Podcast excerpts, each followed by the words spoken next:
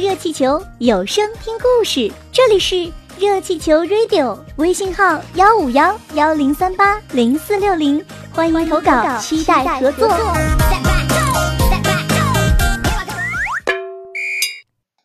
因为爱你，有一天爸爸妈妈一定会懂你，他们会是永远在你身边支持你的人。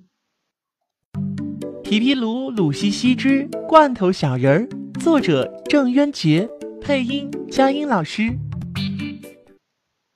皮威和鲁燕发现，最近皮皮鲁和鲁西西一吃完晚饭，就各自回到自己的房间，关上门，不知道他们在干什么。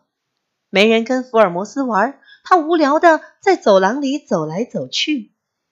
皮威和鲁燕虽然很想知道孩子们在干什么，但当皮皮鲁和鲁西西还没告诉他们时，他们决定不去探听。近来一系列神奇的事件发生，皮威和鲁燕已经觉察到有一股神秘的力量在帮助皮皮鲁和鲁西西。他们相信孩子们迟早会告诉他们的。咱们来陪福尔摩斯玩会儿吧，皮威对鲁燕说。不喜欢狗的鲁燕同意了。爸爸妈妈开始和福尔摩斯玩起来。是呀，从前干嘛要剥夺孩子对动物的爱呢？我们从孩子手中夺走的只是小鸟、金鱼、小白鼠吗？我们夺走的是孩子们的爱。一个不会爱的孩子，你还能指望他长大以后有什么出息吗？鲁燕和皮威一边逗福尔摩斯，一边惭愧地想。此时此刻，皮皮鲁正在自己的房间里向博士学习他的学习方法。短短几天，皮皮鲁已经初步掌握了这套方法。他觉得用这套方法看书，自己站得很高，是从上往下俯视知识的海洋，一目了然；而老师教他的是从下往上仰视知识的宇宙，脖子酸极了，也看不到全貌。鲁西西正在自己的房间里跟约翰学外语，他现在对外语着了迷，已经掌握了不少单词。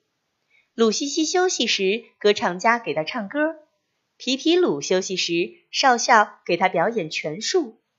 皮皮鲁和鲁西西在学校的学习成绩都是直线上升，他们在课堂上提的问题经常让老师答不上来，老师认为这是他们在故意捣乱。老师更加确信，绝不能让落后生的学习成绩超过优秀生，不然他们会更加放肆。皮皮鲁，你别光是顾自己呀，你能把哥们儿的学习成绩都提上去吗？一天，皮皮鲁的哥们儿向他抗议了。皮皮鲁一拍脑袋，对了，应该把博士的学习方法教给所有的落后生。从今天开始，每天放学后，我给你们上课。你去通知大家。皮皮鲁毫不含糊，光自己学习成绩好没用。在哪儿上课？落后生问。嗯，在皮皮鲁知道学校里没有他们的立足之地，在河边那片树林里。注意保密。是一个落后生跑步通知哥们儿去了。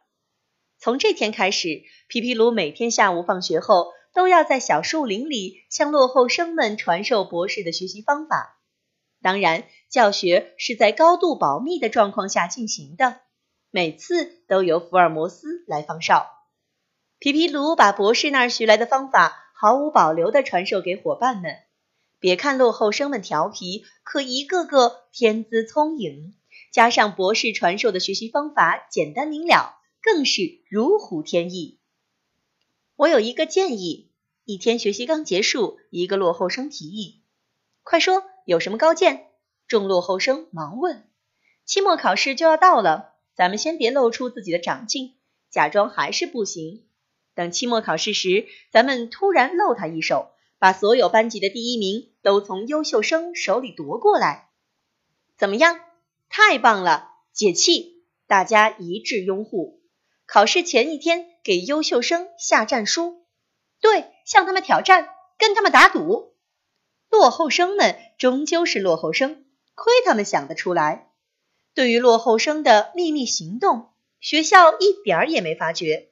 老师们都在忙着辅导优秀生，准备为自己的班级争取最高分。老师们哪里知道，落后生们正在暗中相互鼓励，摩拳擦掌，准备在期末考试的时间里同优秀生们血战一番，比个高低。